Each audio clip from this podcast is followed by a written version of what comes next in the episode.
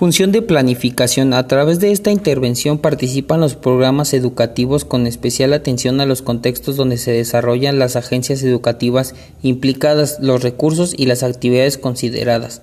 La función de evaluación. Se afronta la evaluación a nivel global y específico, se informa de las investigaciones más relevantes y se utilizan las conclusiones de estas en la práctica orientadora. Se investiga sobre la propia intervención orientadora.